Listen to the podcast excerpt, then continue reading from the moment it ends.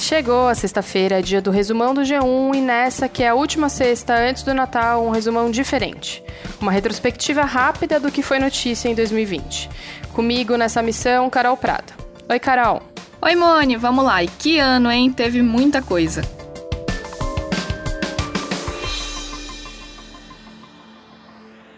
...2020 começou com a morte de um general iraniano no dia 6 de janeiro. ...de uma crise que o mundo acompanha com muita preocupação a morte do general Qassim Soleimani, um dos homens mais poderosos do Irã, num bombardeio feito pelos Estados Unidos que deteriorou de vez uma relação já bastante comprometida entre os dois países. E botou o mundo Com a morte dele, o mundo ficou tenso com o risco de um conflito entre Irã e Estados Unidos. E talvez você nem se lembre mais, mas também foi no comecinho do ano que rolou isso aqui. O príncipe Harry e a mulher dele, Meghan, anunciaram hoje que vão deixar a condição de membros sêniores da família real britânica. Eles disseram que querem se tornar independentes financeiramente e que vão dividir o tempo entre a América do Norte e o Reino Unido. É, e quando surgiu essa notícia aqui, a gente mal sabia que o nosso grande problema seria ela. Uma nova pneumonia viral que surgiu na cidade de Wuhan, na região central da China, tem preocupado médicos do mundo inteiro. O novo vírus causou duas mortes e é considerado um mistério pelos cientistas. 50 casos foram confirmados. As vítimas teriam sido contaminadas por animais do mercado de peixes. Autoridades chinesas e a Organização Mundial da Saúde analisaram amostras coletadas de pacientes. A doença teria sido causada por um vírus da mesma família do que provoca a síndrome respiratória aguda grave, que também fez estragos na China. O coronavírus virou notícia no comecinho de janeiro e o primeiro caso no Brasil foi confirmado no dia 26 de fevereiro. O Ministério da Saúde confirmou hoje o primeiro caso do novo coronavírus no Brasil um brasileiro que mora em São Paulo e viajou para a Itália. Depois de uma viagem de 12 dias a trabalho na Itália, ele foi para Paris, de onde embarcou de volta para o Brasil. Chegou em São Paulo no dia Mas a OMS decretou a pandemia só em março. Que a OMS, a Organização Mundial da Saúde, acaba de declarar pandemia de coronavírus, ou seja... No comecinho de abril, o governo criou o auxílio emergencial. O governo publicou em uma edição extra do Diário Oficial a lei que prevê o pagamento do auxílio emergencial de 600 reais para trabalhadores autônomos e informais. O benefício acaba agora no fim de dezembro.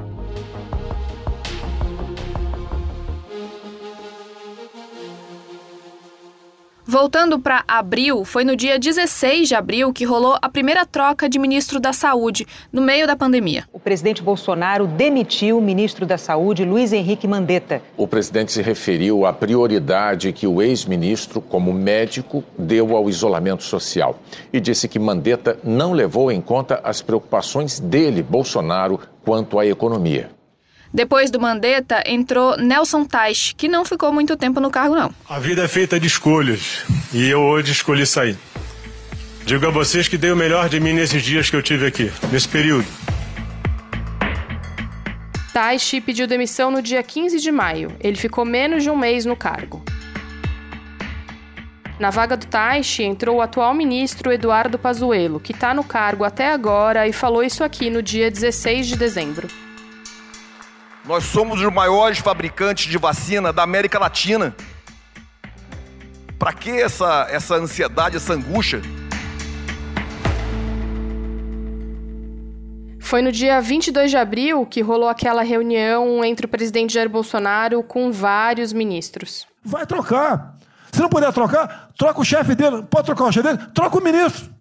E ponto final. Não estamos aqui para brincadeira. Enquanto estamos nesse momento de tranquilidade no aspecto de cobertura de imprensa, porque só fala de Covid, e ir passando a boiada, e mudando todo o regramento, e simplificando normas de IFAM, de Ministério da Agricultura, de Ministério do Meio Ambiente, de Ministério disso, de Ministério daquilo. Agora é a hora de unir esforços para dar de baseada a simplificação eh, de regulatório que nós precisamos, em todos os A maior violação de direitos humanos da história do Brasil nos últimos 30 anos está acontecendo neste momento. Mas nós estamos tomando providências, a pandemia vai passar, mas governadores e prefeitos responderão processos e nós vamos pedir, inclusive, a prisão de governadores e prefeitos. E nós estamos subindo o tom.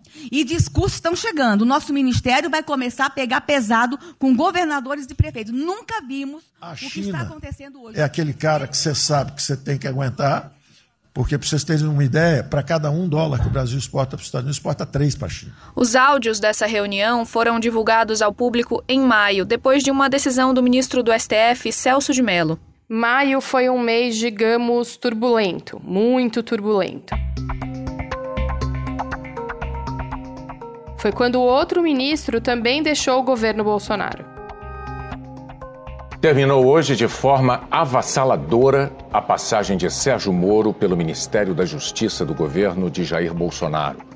O ex-juiz celebrizado pela Operação Lava Jato, que recebeu do então presidente eleito carta branca para combater a corrupção e o crime organizado, deixou o cargo após a exoneração do braço direito dele, o diretor-geral da Polícia Federal, Maurício Valeixo.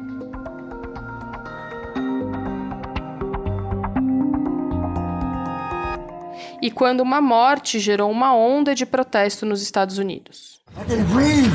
I can't breathe. Ah, they gonna kill me. They gonna kill me, man.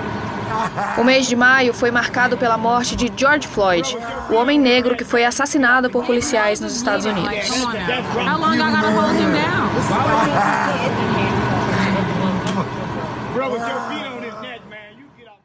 Em junho, a pandemia no Brasil bateu a marca de um milhão de casos e teve uma prisão que chamou muito a atenção. Olá, bom dia. Polícia Civil e Ministério Público de São Paulo prenderam agora há pouco Fabrício Queiroz, que foi assessor de Flávio Bolsonaro quando ele era deputado estadual no Rio. E também uma nuvem que deixou muita gente em alerta. O Ministério da Agricultura está monitorando uma nuvem enorme de gafanhotos que avança por províncias da Argentina, perto da fronteira com o Rio Grande do Sul. Os insetos podem devorar lavouras em pouco tempo. Em julho, o presidente Bolsonaro pegou Covid. Eu tô bem, tô bem, tô normal. Em comparação a ontem? Em comparação a ontem, tô excepto, escuta, tô muito bem, tô até vontade de dar uma caminhada por aqui. Eu não vou fazê-lo, né, por recomendação médica, mas eu tô muito bem. Acredito, né? Acredito. E o Banco Central lançou a nota de 200 reais. O Banco Central anunciou hoje que vai lançar uma cédula de 200 reais no fim de agosto. O banco informou que uma das faces da nota vai ter a imagem de um lobo-guará. A nota com um lobo-guará estampado gerou muitos memes, você deve ter visto, claro. Agosto começou com uma explosão. região portuária da cidade, onde aconteceu essa explosão. A gente não tem informações sobre o que houve ou se há vítimas. Pessoas relatam nas redes sociais que janelas foram quebradas com a força da explosão. Quase 200 pessoas morreram nessa explosão em Beirute, capital do Líbano. Outras 6 mil ficaram feridas. E foi em agosto também que rolou isso aqui, ó. Já estamos? É agora, para já, daqui a pouco ou agora mesmo? Você que me diz. No ano das lives, essa do Caetano foi uma das mais esperadas. Dá até saudade de ouvir, né?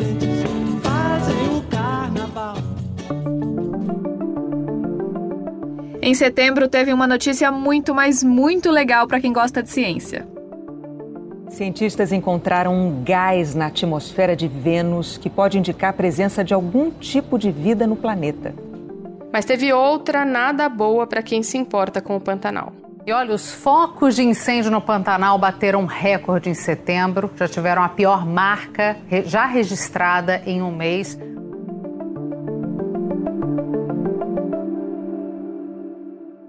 O Pix, sistema de pagamentos instantâneos, só começou a valer em novembro, mas em outubro o cadastro foi liberado. Foi em outubro também que vários países da Europa voltaram a decretar lockdown por causa da alta nos casos de Covid.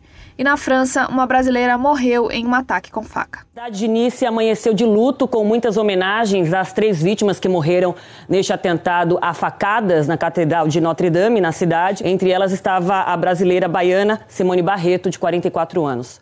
Aí chegou novembro e a primeira semana do mês foi interminável para quem esperava o resultado da eleição americana, né? Gente, presidente Joe Biden eleito neste momento. O que temos de informação sobre isso é o seguinte: a agência de notícias Associated Press acabou de projetar que Joe Biden foi eleito o novo presidente dos Estados Unidos.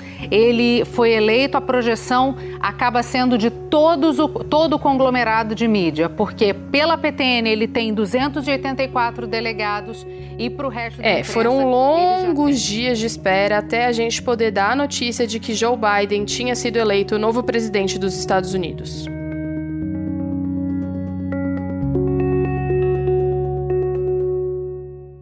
Em novembro, teve também um apagão que atingiu o Amapá e que adiou a eleição municipal por lá. O feriado do dia 20 de novembro, Dia da Consciência Negra, teve uma notícia muito triste. As imagens registradas no estacionamento do Carrefour, na zona norte de Porto Alegre, mostram os dois seguranças jogando João Alberto no chão. Ele tenta se levantar. Um dos seguranças o agarra, o outro dá socos no rosto e na cabeça. É possível ouvir pedidos de ajuda. A morte do João Alberto causou protestos em várias cidades.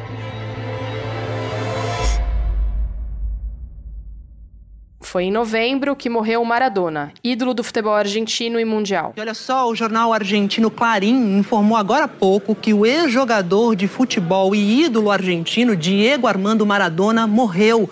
Maradona estava com 60 anos e estava na casa dele em Tigres, nos arredores de Buenos Aires, onde se recuperava de uma cirurgia na cabeça.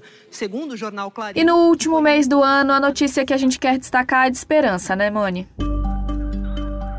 O Reino Unido se tornou hoje o primeiro país ocidental a aprovar uma vacina contra a Covid, a das empresas Pfizer e BioNTech. Depois da notícia do Reino Unido, Vladimir Putin ordenou o início da vacinação em massa da Sputnik V, também na semana que vem. A agência reguladora do Canadá acaba de aprovar a aplicação da vacina da Pfizer e da BioNTech no país. E chegou hoje o primeiro carregamento de vacinas da Pfizer a Israel. A previsão é que haja doses suficientes para um quarto da população né, até o fim deste ano. Começou hoje a vacinação contra a Covid nos Estados Unidos, depois que o Centro de Controle e Prevenção de Doenças do país autorizou o uso emergencial da vacina desenvolvida pela Pfizer e pela BioNTech.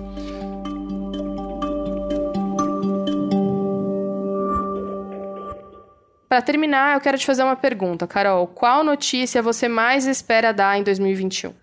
Ai, Mônia, sem dúvida, acho que isso não é surpresa para ninguém. A notícia que eu mais quero, claro, é a vacina contra a Covid aqui no Brasil, numa vacinação ampla que possa chegar a todo mundo e que a gente tenha o nosso velho normal de volta. Eu quero muito, muito, muito poder dar a notícia de que a gente tem uma vacina contra a Covid, é claro. Tô ansiosa como todo mundo e quero muito poder voltar a gravar com você no estúdio, Carol. Vamos ficar na torcida. Eu também, Mônia, tô morrendo de saudade.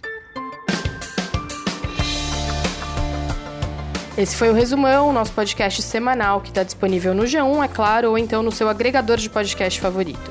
Segue a gente, assim você sempre é avisado quando um episódio novo está no ar. Esse podcast foi feito à distância por nós e também por Renata Bitar e Sérgio Fernandes. Fiquem bem, se cuidem, bom fim de semana. Beijo, tchau!